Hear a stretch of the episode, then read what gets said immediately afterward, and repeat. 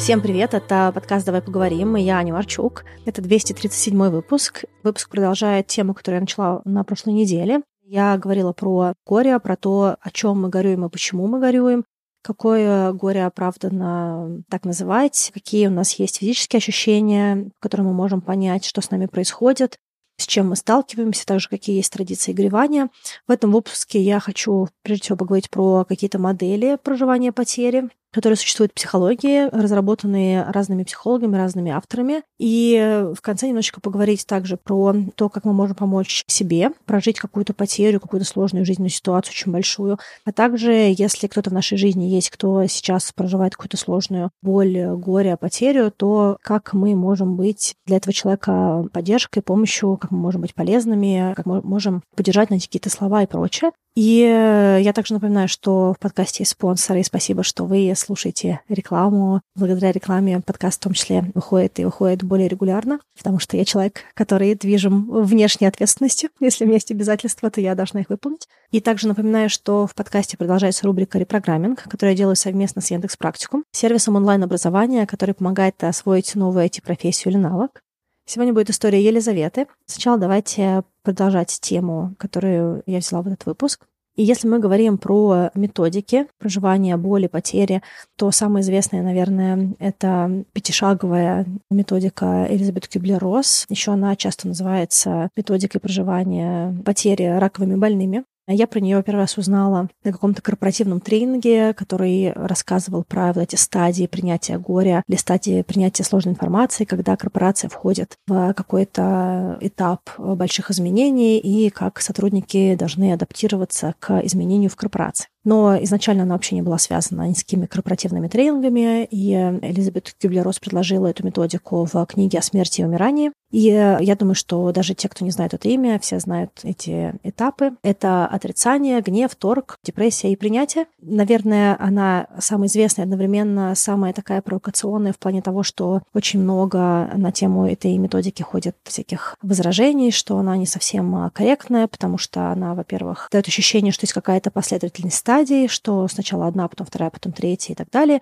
Но на самом деле, когда Кюблер-Росс разрабатывала ее, она просто показала, какие этапы проходит человек, который сталкивается с какой-то шоковой новостью, что, в общем и целом, в том числе и потеря, и горе. Эти стадии, они не всегда должны идти одна за другой, и более того, человек, который проживает потерю, он может перемещаться туда-обратно по стадиям, плюс не все могут проживать все стадии, и даже некоторые люди говорили, что они абсолютно фрустрированы, потому что они какую-то стадию не испытывали, и появляется появляется тревога, что как будто бы есть зависание на какой-то одной стадии, никуда не движешься дальше. Эту методику ее нельзя понимать буквально, но она хорошо показывает, что важным этапом проживания потери является на каком-то этапе принятия. Стадии такие. Отрицание. То есть, когда человек сталкивается с какой-то новостью, он не может поверить, что это действительно происходит. Потом стадия гнева. Гнев — это проявление агрессии, где человек считает, что такого не должно было случиться именно с ним. Либо это может быть гнев, направленный на кого-то, когда, допустим, если мы говорим про человека, который долго болел и ушел, то гнев может быть, к примеру, направлен на врача. Может также быть здесь аутоагрессия, когда человек на себя направляет этот гнев, либо гнев может быть направлен в том числе на какую-то новость, на информацию, на другого человека, и в том числе, допустим, если мы говорим про потерю близкого, в том числе на этого человека тоже. Дальше торг. Торг — это этап, который, допустим, по модели Кюблер-Росс, когда человек пытается торговаться с миром, со Вселенной для того, чтобы у него была возможность, чтобы с ним это не произошло. Либо, если мы оказываемся в какой-то другой сложной ситуации, мы пытаемся подумать, что можно было сделать для того, чтобы, к примеру, если ситуация такая, что человек теряет какую-то очень значимую работу, которая содержит всю семью, то он начинает торговаться внутри себя, думать о том, что он еще может сейчас сделать, с кем он может поговорить. В общем, есть какой-то этап, что что-то уже плохое случилось, но эта информация не принимается, и внутри происходит сопротивление, диалог, способ договориться с кем-то, с чем-то, в том числе с собой, о том, про что вся эта ситуация. Следующий этап — это апатия или депрессия, когда кажется, что вообще ничего не имеет значения, что абсолютно все тупик, и вообще зачем что-то делать, все бессмысленно и прочее. И э, после него приходит стадия принятия. Это принятие новости, это принятие жизни в измененной реальности, какая бы она ни была. Это либо человек, который принял какие-то сложные жизненные обстоятельства или какую-то потерю, или любые другие вещи, которые человек проживает как горе большое, как какую-то большую трагедию. Это первая система. Как я уже сказала, это не вступательные шаги. Человек может ходить из одного в другой, может одновременно быть и гнев, и торг, и отрицание, и э, тому подобное.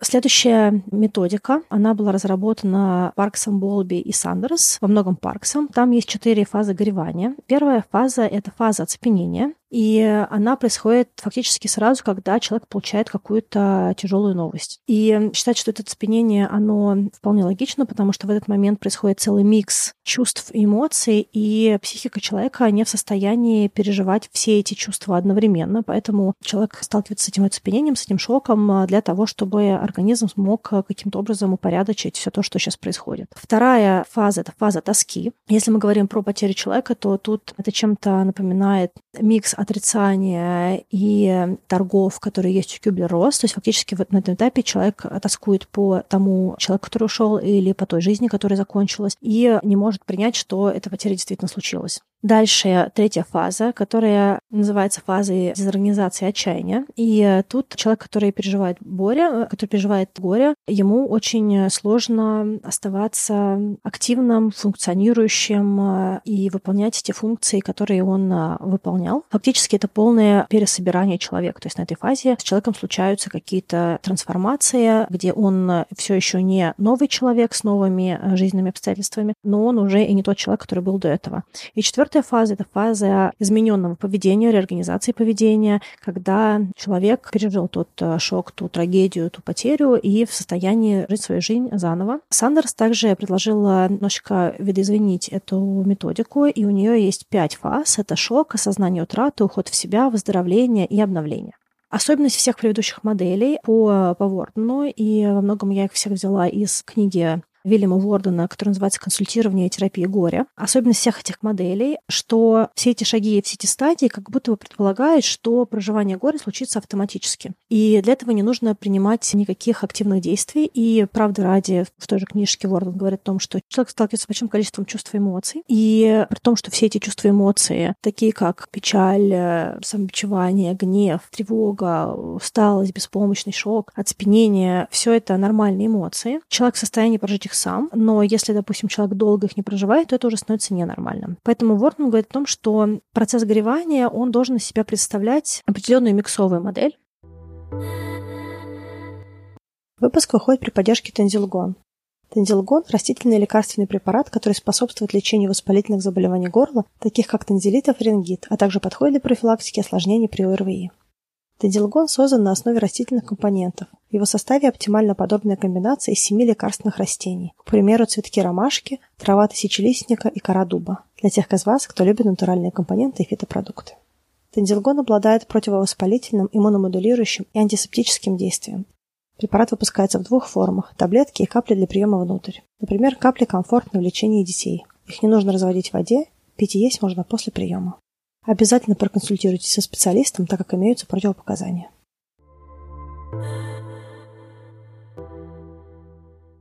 И если брать, допустим, первые модели, то там как будто бы вся речь идет о том, что нужно время для того, чтобы адаптироваться к потере. Вортон считает, что микс модели заключается в том, что к времени должна также добавиться активная работа. И что все, что в нашей жизни происходит, любое наше развитие, трансформация, оно требует определенных усилий. И Вортон считает, что для того, чтобы человек вышел из состояния горя и потери и смог быть функциональным в новой реальности, ему важно время, а также ему нужно через активные действия действия адаптироваться к утрате. И несмотря на то, что все случаи разные и методики проживания, адаптации могут быть разные у разных людей, обязательно, чтобы люди, которые столкнулись с потерей, с горем и с большими жизненными трансформациями, которые им сложно принять, обязательно, чтобы там была активная работа. И он выделяет четыре задачи и подчеркивает, что это не стадии, то есть там нет последовательности действия, а это именно задачи. Над задачами можно работать одновременно. И, как правило, человек, который проживает потерю или горе, горе, он так или иначе работает над этими задачами одновременно. И где-то даже Уорден говорит, что это не задача, а слои. Человек, который горюет, он не может каждую задачу просто брать по очереди выполнять. Есть какой-то объем информации, объем работы, который он может делать в каждой задаче. И насколько человек хватает ресурсов, он работает над одной задачей, потом переключается. И плюс все еще зависит от того, какие у человека модели, какие у него копинг-стратегии, какая сила боли, какая мощь отрицания утраты и прочее, прочее.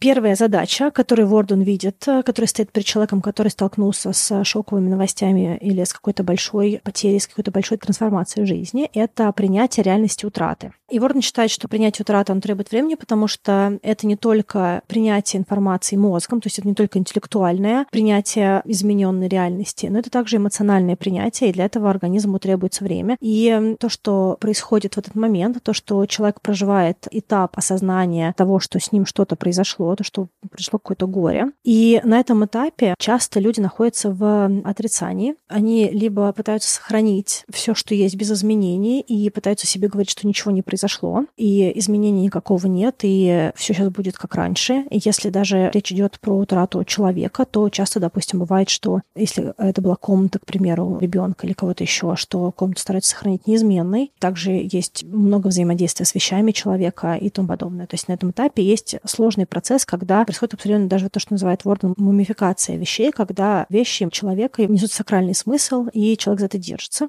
Очень важно на этом этапе, чтобы человек мог выходить из отрицания. Также обратный еще один этап отрицания — это выборочное забывание, когда человеку так сложно совладать с большой потерей, что часть воспоминаний или часть какой-то жизненной ситуации, оно просто вычеркивается. И человеку даже, если, допустим, мы говорим про потерю близкого, человеку даже может быть сложно вспомнить какие-то нюансы какие-то черты, допустим, близкого человека, там, допустим, через какое-то время не может вспомнить голос, не может вспомнить, как выглядел человек и прочее, и это тоже определенно заблокированная реальность. И вот принятие реальности утраты, оно начинается с того, что человек осознает факт потери, и он принимает, что эта потеря для него значила. Да? То есть, когда, допустим, мы забываем или мы вытесняем, э, как будто бы силы переживания нет. На самом деле она должна быть. И первое — это принятие того, что это действительно случилось. Вторая задача, которая стоит перед человеком, это переработка боли, которую человек испытывает, когда столкнулся с горем.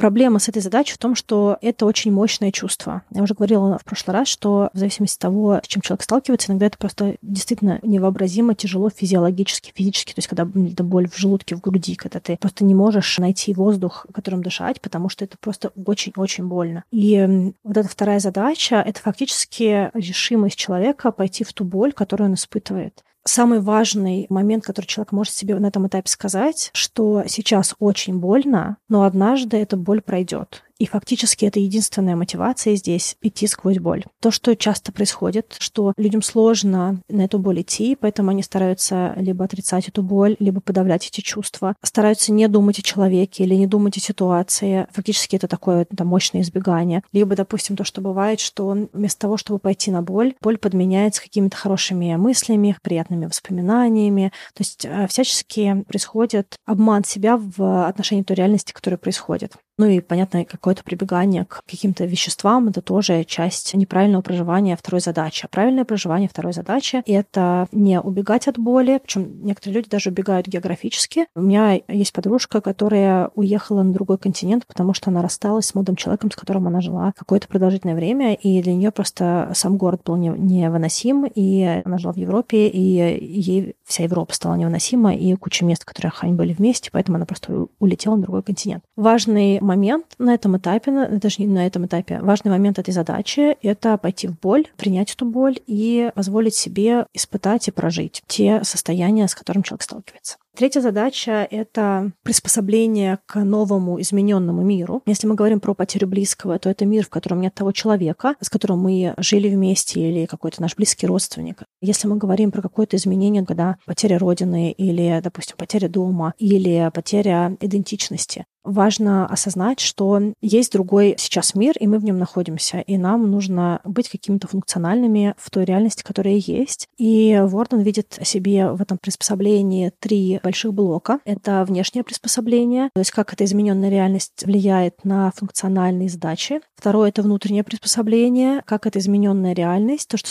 произошло, трагедия, боль, переживания, потеря, как оно влияет на наше представление о нас самих. И третья часть — это духовное приспособление. Тут Уорден говорит про убеждения, ценности, представления о мире, которые пошатнулись, когда с нами произошла какая-то трагедия. Если мы говорим про внешнее приспособление, то задача этого этапа — осознать, что из задач мы не выполняем в новой измененной реальности. Допустим, если речь о том, что пара встречалась и второй партнер делал какой-то большой кусок работы, то есть делилась работой между двумя партнерами, то задача этого этапа для партнера, который потерял, допустим, своего бойфренда или гелфренда, да, то есть ну, если расстался с каким-то молодым человеком, с девушкой, это стать независимым в той задаче, которую нужно выполнять, и взять на себя те функции, которые, допустим, делал другой человек в этом, допустим, семейном или партнерском быте. Иногда это требует определенное изменение, в том числе с точки зрения навыков, да, допустим, если ушел человек, который зарабатывал деньги на семью, то оставшемуся партнеру придется учиться зарабатывать, допустим, да, или каким-то другим образом решать эту проблему. В общем, задача этого этапа — это функциональное приспособление к измененному миру. Если, допустим, человек переехал в новую страну, а не знает языка, значит, его измененная реальность в том, что ему не хватает навыка владения языком, и это его основная должна быть задача для того, чтобы он смог приспособиться к новой реальности. Ну или, допустим, одна из основных задач в зависимости от того, какие еще есть задачи. И успех э, проживания вот этого этапа на внешнего приспособления в третьей задаче — это формирование новых навыков, понимание, каких навыков не хватает, и иногда в том числе появление каких-то смыслов, чтобы все это делать. Внутреннее приспособление. Задача внутреннего приспособления является ответ на вопрос, кто я сейчас, кто я теперь, что я себя представляю в этой новой измененной реальности. Если мы говорим про шок от э, переезда, культурный шок, когда человек меняет э, географию и оказывается в новой культурной среде, то для него это понимание, кто я здесь, как человек в новом городе, в новой стране, какие я выполняю, допустим, рабочие функции, что я могу здесь делать, могу ли я работать по той профессии, в которой я работал, какой я человек на этом языке, как я себя проявляю, как я себя себя веду, как я одеваюсь, как я приспосаблюсь к этой реальности с точки зрения меня самого. И это большой и сложный блок, потому что он из себя представляет такую дефолтовую базовую работу, которую человек когда-то проделал, но он про нее не думал. Это самоопределение, это работа с самооценкой, это понимание того, можем ли мы быть эффективным в новой реальности. Это вопрос контроля над собой, над своими действиями, над своими чувствами. Сложность этой части задачи в том, что когда мы начинаем получать ответ из мира, у нас не всегда может получаться то, что мы хотели, и мы можем откатываться в очень негативное состояние, и нам будет казаться, что те, кто мы есть сейчас, мы какие-то другие, плохие, неправильные, беспомощные, несостоятельные, что у нас может вообще ничего не получиться. То есть там очень много такого состояния апатии, много негативных мыслей, но если человек продолжает двигаться и продолжает э, тестировать гипотезы, продолжает пробовать, то постепенно негативные утверждения, негативные ощущения от себя в новой реальности начнут видоизменяться, и на смену им придет какое-то позитивное состояние, позитивный отклик и прочее.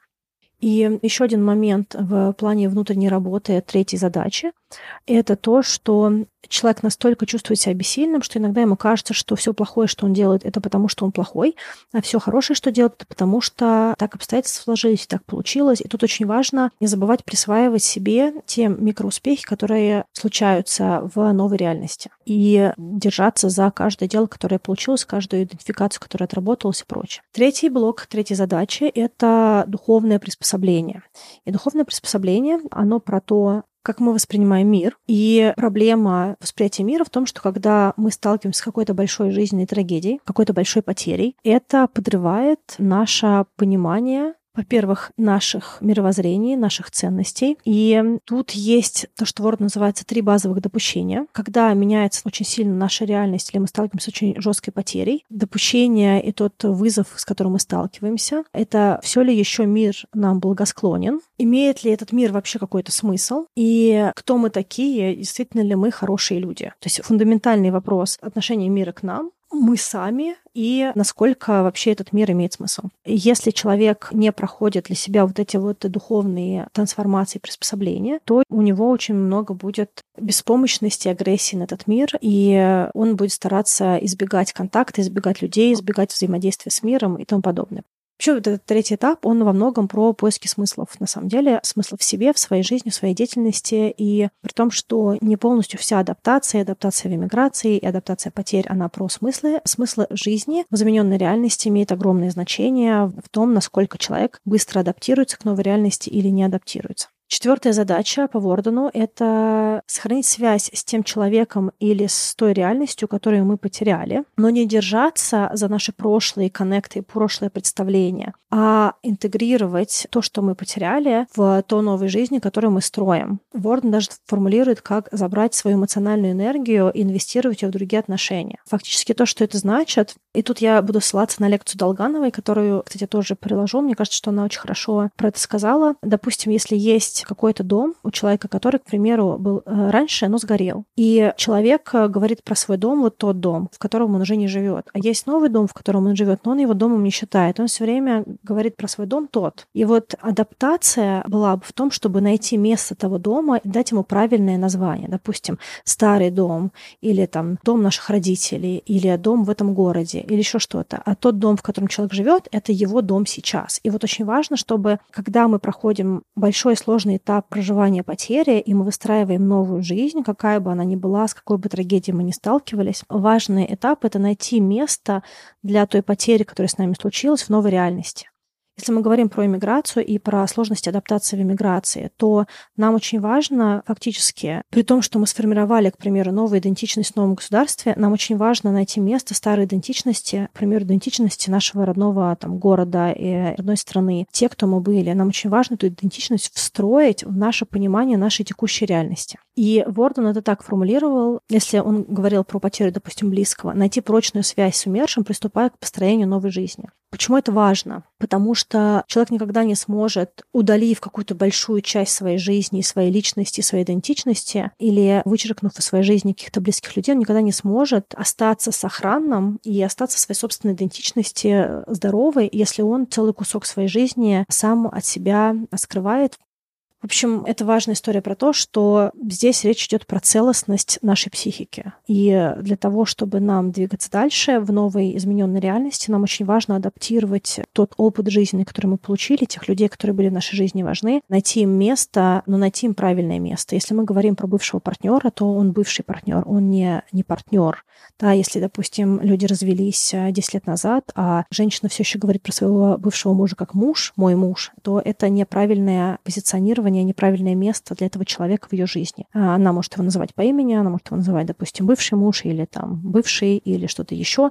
Самое важное понять, где место в жизни человека вот этому человеку, к примеру, или какой-то еще потери, которая случилась. Еще одна теория — это теория Терезы Рандон, называется процесс 6R. Это R на английском. И э, Рандо выделяет э, шесть стадий. Первое — это recognizing the loss, то есть признание потери. Второе — это reacting emotionally to the separation, то есть эмоциональный отклик, эмоциональная реакция на ту потерю, на ту разлуку через боль, через какие-то еще процессы. Третий блок — это recollecting и re-experiencing the lost relationship, то есть воспоминания и повторное проживание утраченных отношений. Четвертый блок — это relinquishing the past attachment, отпускание старых связей со старым миром, в котором он существовал, и с человеком, который ушел. То есть разрывание attachment, разрывание контакта именно такого мощного, который держит нас. Отпускание всего того, что мы хотим сохранить. Пятый блок — это readjusting to the new world without forgetting the old one, то есть приспособление к новому миру без игнорирования или забывания старого. И последний этап — это reinvesting themselves into this New World, инвестирование в этот новый мир. Фактически, если говорить про какие-то модели, какие-то стадии, это не так сильно отличается от того, что предлагает Ворден. И э, если упростить эту модель, то задача всего этого этапа горевания, потери, проживания потери — это достичь этапа принятия случившейся потери и интегрировать эту потерю и отсутствие чего-то значимого в новую уже свою измененную жизнь. И еще одна модель, тоже из книжки Вордена, Вордена. Это модель Штреба и Шута, модель двух процессов огревания. И эта модель про стресс, проживание стрессового опыта, переживание утраты. Она фокусируется именно на стрессоры. И стресс разделяются на стрессоры, ориентированные на утрату, и стрессоры, ориентированные на восстановление. И в рамках этой модели говорится о том, что нельзя одновременно ориентироваться на утрату и на восстановление, и что человек должен на протяжении этапа колебаться между двумя вот этими стрессорами, и стресс, ориентированный на утрату, больше сфокусирован на, на прошлом, на потере, на человеке, на горе, на страдании, на том, чтобы выстроить сепарацию и нахождение места для той потери, которая случилась. А стрессоры, которые ориентируются на восстановление, они больше про новые навыки, изменение идентичности и психологические какие-то трансформации, связанные с этим изменением и с принятием новой реальности. Да? То есть фактически это формирование новой психики, новой идентичности уже в вот этом вот этапе восстановления. То есть кто я в этой новой измененной реальности. Оно больше про представление о самом себе и о мире, а первая часть больше про потерю, как она есть, и все это связано с сепарацией и прочее. То, что важно сказать, что эти задачи нелинейные, и то, что эти процессы нелинейные, и человек постоянно находится в этом переключении. В общем, это основные модели, которые есть. И, в общем и целом, даже модель Вордена, мне кажется, она максимально понятна, потому что эти задачи как будто бы идут параллельно, и они не требуют от человека фокусироваться на какой-то последовательности действий. Тогда, как мне кажется, остальные модели часто они как будто бы говорят о том, что есть какая-то линейность, но линейность на самом деле нет, и в принципе ее нет, потому что психика субъективна, переживание горя очень субъективно, и то, как человек проходит этапы, как он торгуется с собой, как он проживает боль, как он внутри старается не допускать какие-то чувства боли, вины, старается пойти в одиночество, не пойти в одиночество, тревожиться, подавлять тревогу. То есть вот все то, что с человеком происходит, оно очень субъективно. Поэтому никакой линейности, скорее всего, не может быть. Но то, что есть определенные задачи, с которыми человек должен столкнуться, и он должен их для себя решить, мне кажется, что это очень такая рабочая модель. Особенно, мне кажется, она хороша для тех людей, которые топят за активную жизненную позицию, то есть которым проще, другими словами, делать, чем не делать. Да? И я думаю, что многие из вас как раз относится к людям, которым проще быть в действии. Прежде чем я расскажу про то, как можно работать с горем и как можно поддержать другого, давайте немножечко все-таки переключимся и посмотрим на рубрику «Репрограмминг» про историю трансформации и как раз работы над собой Елизаветы. Елизавета родом из Хабаровска. Она училась в измат-классе с углубленным изучением математики. Потом она еще также изучала программирование в школе, даже программировала роботов. А дальше она пошла на такую социально одобряемую профессию. Отучилась э, на бакалавра по бухгалтерии и также магистра по гос- и муниципальному управлению. Пока она училась, она также работала на абсолютно разных работах, продажах, репетитором по английскому, занималась математикой с детьми. А после университета она работала по специальности бухгалтером, пока она не поняла, что это не совсем то, что ей нравится. И тут с Елизаветой случается очень увлекательная для нее новая работа. Она начинает работать маркетологом в спортивной арене по хоккею с мячом, пишет проекты и гранты, проводит мероприятия. Но несмотря на любовь к этой ее работе, через два года она понимает, что ей становится тесно на своем новом месте, что расти некуда, рынок труда в Хабаровске для нее лимитирован, и она начинает чувствовать стагнацию. Это 2021 год, и тогда Елизавета решается на переезд. Она перебирается в Москву, и Москва ей нравится сразу, она чувствует себя на своем месте, видит возможности, что столько всего интересного, столько жизни, и что везде ищут людей с горящими глазами, готовых расти, а это ей как раз и нужно. Елизавета изучает актуальные вакансии, смотрит, что IT в лидерах по предложениям и также по условиям труда, по зарплате, а она как раз себя считает человеком с техническим складом ума, и что годы в физмат-классе тоже не прошли зря. Но так как она никогда не работала в этой сфере, то первая работа ей э, дается не так легко, ее приходится поискать. Елизавета проходит множество тестирований, собеседований. Это ей, кстати, дает очень хороший опыт, э, потому что в одной из компаний ей на основании тестирования предлагают работу аналитиком по ценообразованию и говорят, что у нее есть хороший потенциал.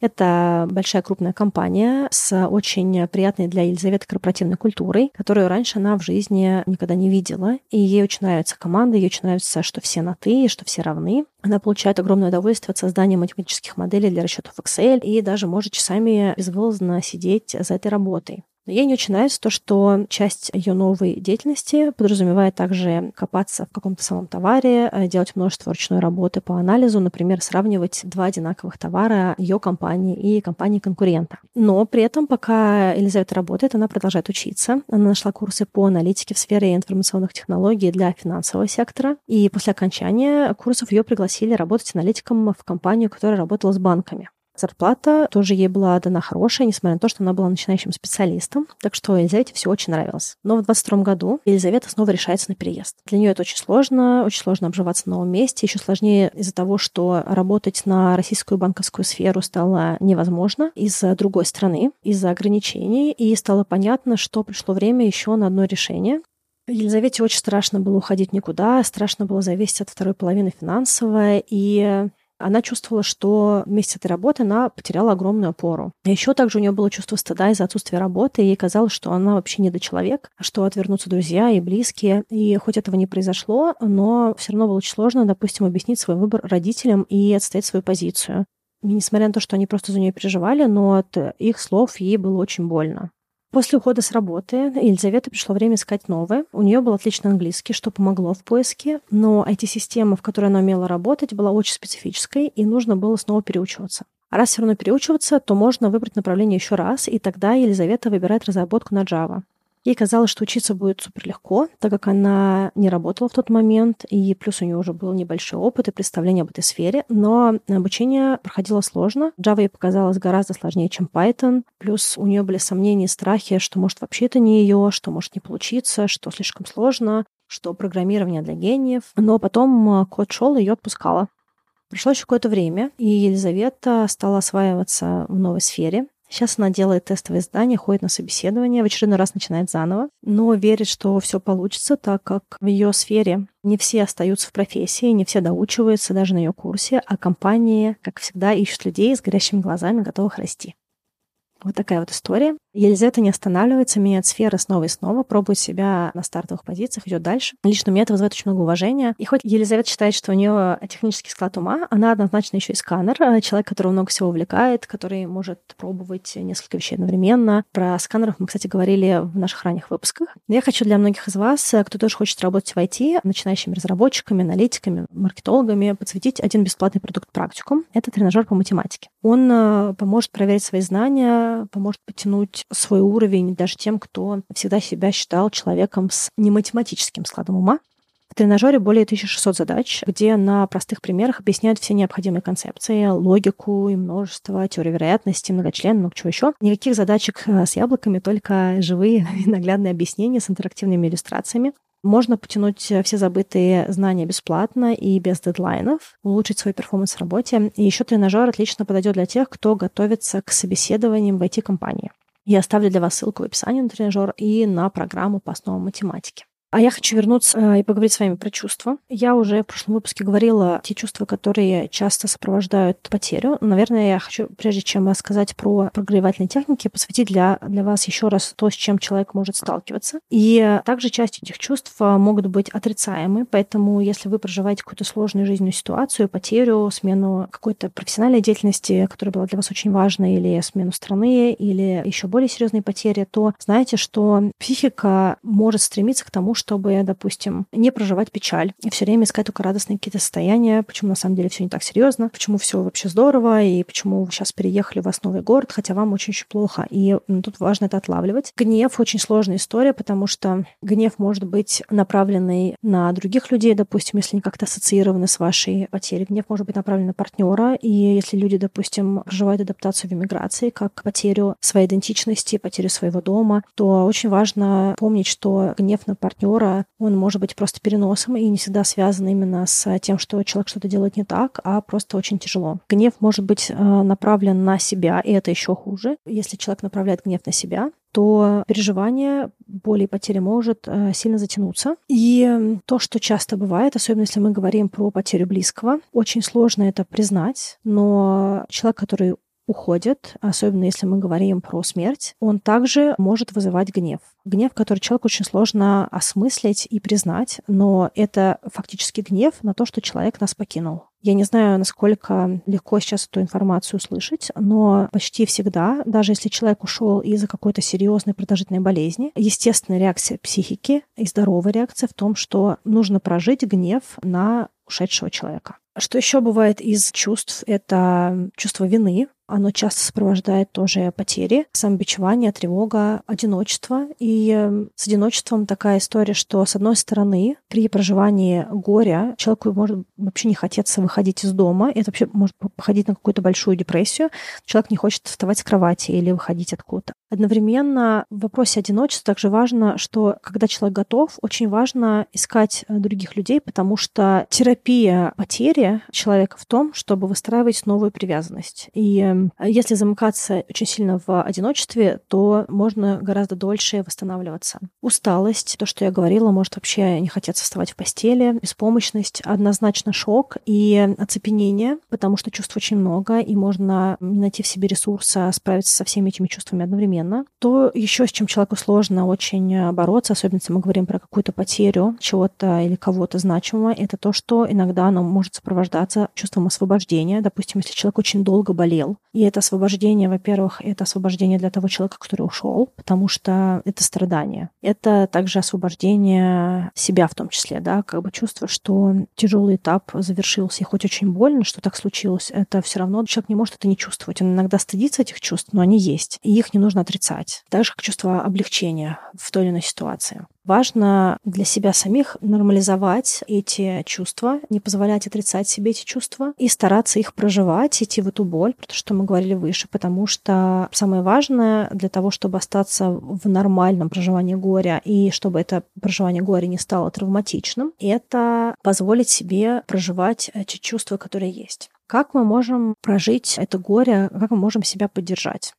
Если мы говорим про ранние этапы, то важно не замыкаться в одиночестве. И в идеале, когда вы готовы, важно говорить про свое горе. Если есть психолог, отлично. Если нет психолога, то хорошо поговорить с друзьями, с поддерживающим окружением. В моей ситуации, когда я была маленькая, когда ушла моя мама, мне было 14, и я не могла говорить ни с кем в своем поддерживающем окружении, потому что в тот период было не принято обсуждать эти вещи с детьми, родителям, поэтому я не могла особо ни с кем поговорить со взрослыми. А мои друзья проживали совсем другие этапы в 14 лет, и им абсолютно не было интересно со мной об этом говорить. Но я помню, что подружка моя, которая одновременно, мы с ней почти одного возраста, она проживала потерю смерти брата, и мы тогда с ней очень сильно сблизились на то, что у нас была вот эта общая боль, и могли об этом говорить. И очень важный момент проживания потери — это не замыкаться, искать эту поддержку тех людей, с которыми можно об этом говорить, если нельзя об этом говорить дома, с ровесниками, с кем-то еще. Иногда бывает боль специфичная, и то, что может помочь, это группа поддержки тех людей, которые проживают похожие потери. Особенно если это какая-то такая массовая трагедия, и таких людей много, либо если это специфично, допустим, потеря младенца или что-то еще. То есть при том, что проживание горя, оно в какой-то степени похоже по состояниям, понимание конкретной проблемы может позволить человеку проще нормализовать все свои чувства, потому что он будет видеть, что то, что он испытывает,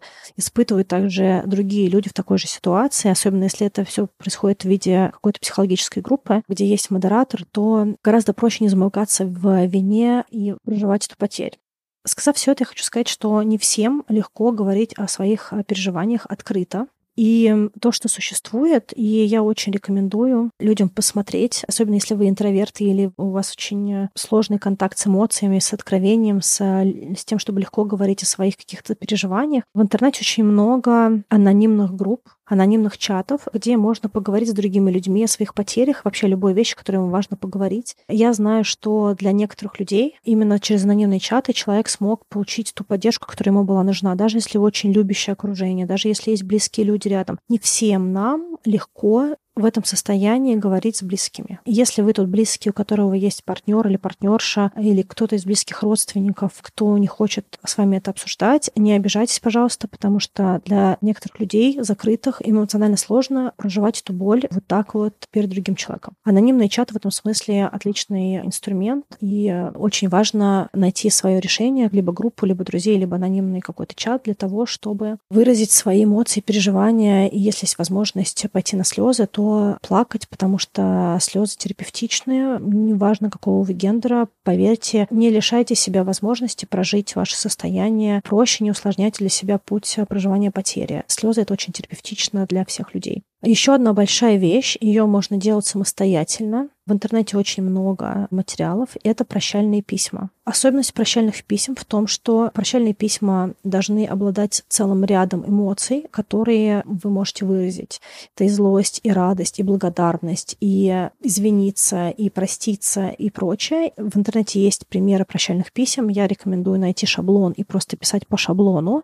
Особенно, когда очень большая потеря, это может упростить написание, когда есть какая-то структура потому что нужно отразить очень много разных вещей. Все должно быть высказано, да, то есть ситуация должна быть завершенной. Если мы говорим про технику с прощальными письмами, если вы начали его писать и стало очень больно и восстановились, это вполне нормально, потому что эти письма иногда можно писать два часа, в зависимости от того, сколько невыраженных чувств. Если вы садитесь заново писать, то нужно писать сначала. То есть э, каждый раз, когда вы возвращаетесь к прощальному письму, если вы его не дописали, вы начинаете его сначала, потому что нужно прожить все эти чувства и завершить эти письма не оставляются, их нужно каким-то образом э, от себя отпустить, не держаться, потому что иначе это будет еще один какой-то объект, сжечь, смыть в унитаз, спустить кораблик по реке, неважно все, что вы нужно, самое важное, что вы пишете эти письма, если вы пишете их э, физически на бумаге, то их нужно отпустить в мир. Я расскажу еще про одну технику. Мне ее когда-то рассказал Дима Троцкий. Мне кажется, что в его книжке тоже есть эти техники, но я расскажу, как я себе их помню. Возможно, Дима уже их доработал. Я не знаю, откуда у него они. Я ссылаюсь на него, потому что я слышала их от него. Техники такие. Если вы пишете письмо человеку, допустим, который вы не знаете, жив или нет, вы пишете ему одно письмо. Если вы знаете, что человека уже нет живых, вы пишете 40 писем. А если вы, допустим, проживаете какую-то сложную эмоцию, потерю, это не обязательно смерть, да, просто какую-то большую трагедию, допустим, там, расставание, то вы пишете, вы можете писать это письмо, но вообще нужно поговорить с человеком и сказать все это вживую. И вот эти письма, они пишутся по определенному формату. Формат для женщины «прости, люблю, благодарю».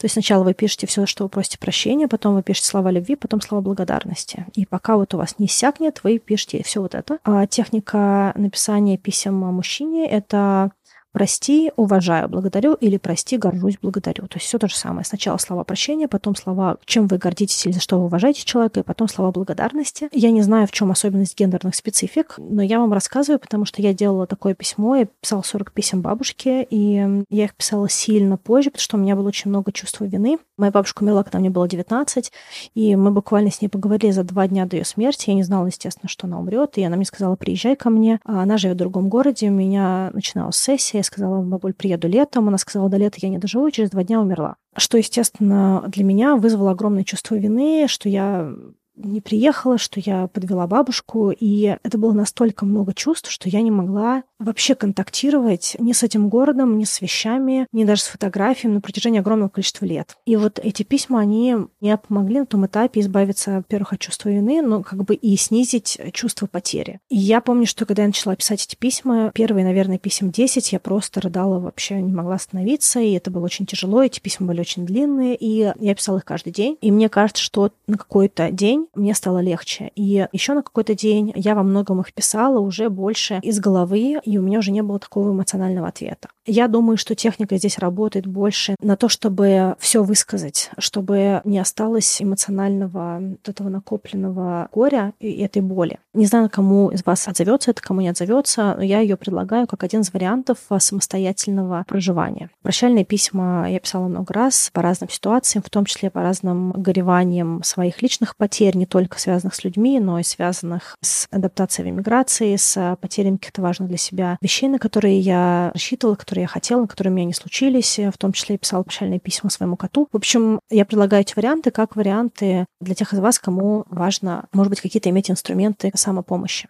Если мы говорим про помощь другим, то первое, что я хочу сказать, что нет какого-то однозначно хорошего способа помочь человеку, который проживает потерю, трагедию. И это все очень индивидуально в зависимости от специфики человека. И что первое, с чем сталкивается человек, который хочет поддержать другого, это ощущение собственной неуместности, потому что не очень понятно, что нужно говорить или что нужно делать. И тут у каждого свои варианты. Кто-то начинает много говорить, кто-то начинает создавать много активности. Самое важное, когда вы пытаетесь поддержать человека, который проживает трагедию, это постараться, я не знаю, сколько это будет правильной формулировкой, но я ее скажу как просто вариант подачи информации. В этой ситуации, мне кажется, что важно не говорить банальностей, особенно из серии «все пройдет и будет хорошо», или там что-то типа «Вселенная так решила, значит, пришло время». То есть вот все то, вот это вот магическое или какое-то вот философское, или говорить человеку, что все будет хорошо и что сейчас больно, а потом не будет.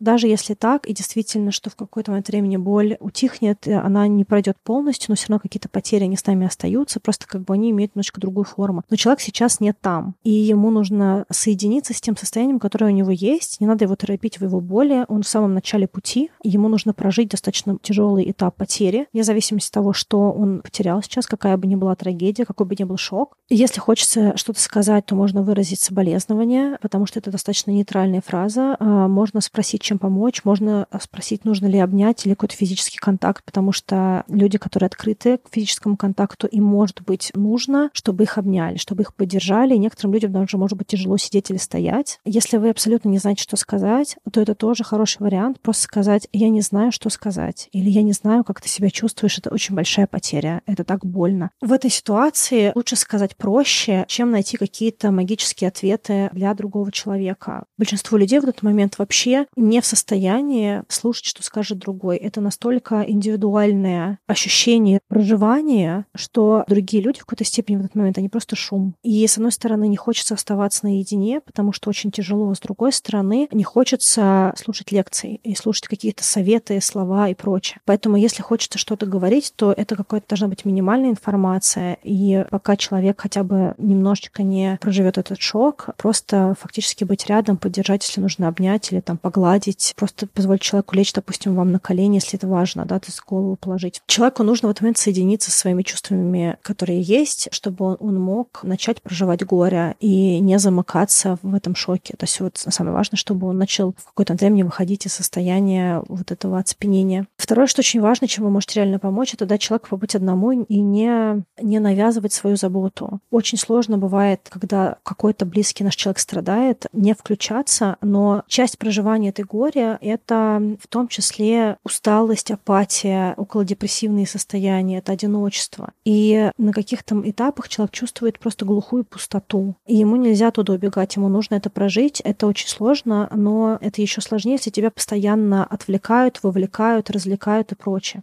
Что реально можно сделать для человека, и, наверное, это самое большое, это функциональная забота, особенно если мы говорим про физиологические потери какого-то близкого для того человека, о котором мы заботимся, то хорошо, чтобы кто-то на себя взял какие-то хлопоты, потому что в этот момент человеку нужно сконтактировать со своими эмоциями и проживать потерю, и функциональные задачи, они отвлекают.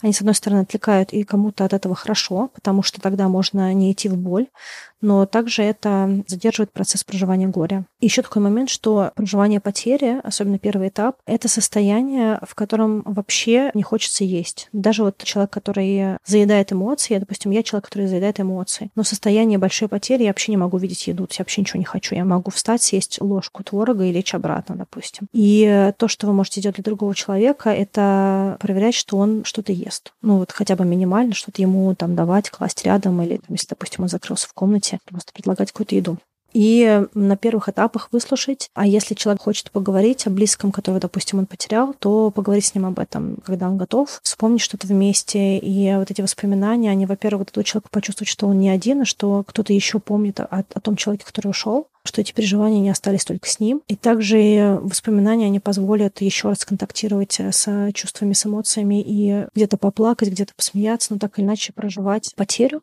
Ну и помнить, что в отношении потери это время плюс активное действие. Поэтому я надеюсь, что те из вас, кто где-то в отрицании своих э, жизненных изменений, которые проживают потерю, и последние много лет, мне кажется, с 19-20 э, года просто в мире бесконечное количество очень болезненных трансформаций, и у многих из нас очень сложные этапы и сложные жизненные ситуации, и очень много изменений, поэтому я очень надеюсь, что этот выпуск позволит кому-то из вас начать проживать э, все то, что, может быть, вы, вы вытесняли, и двигаться в сторону адаптации к измененной жизни. Я вас всех обнимаю. Я оставлю в описании книжки, которые мне кажутся полезными, лекции Долганова и Демчук, которые мне кажутся полезными. И я обещаю, что следующие выпуски будут позитивные на следующей неделе. Всем хорошего, легкого декабря. Пока-пока. thank you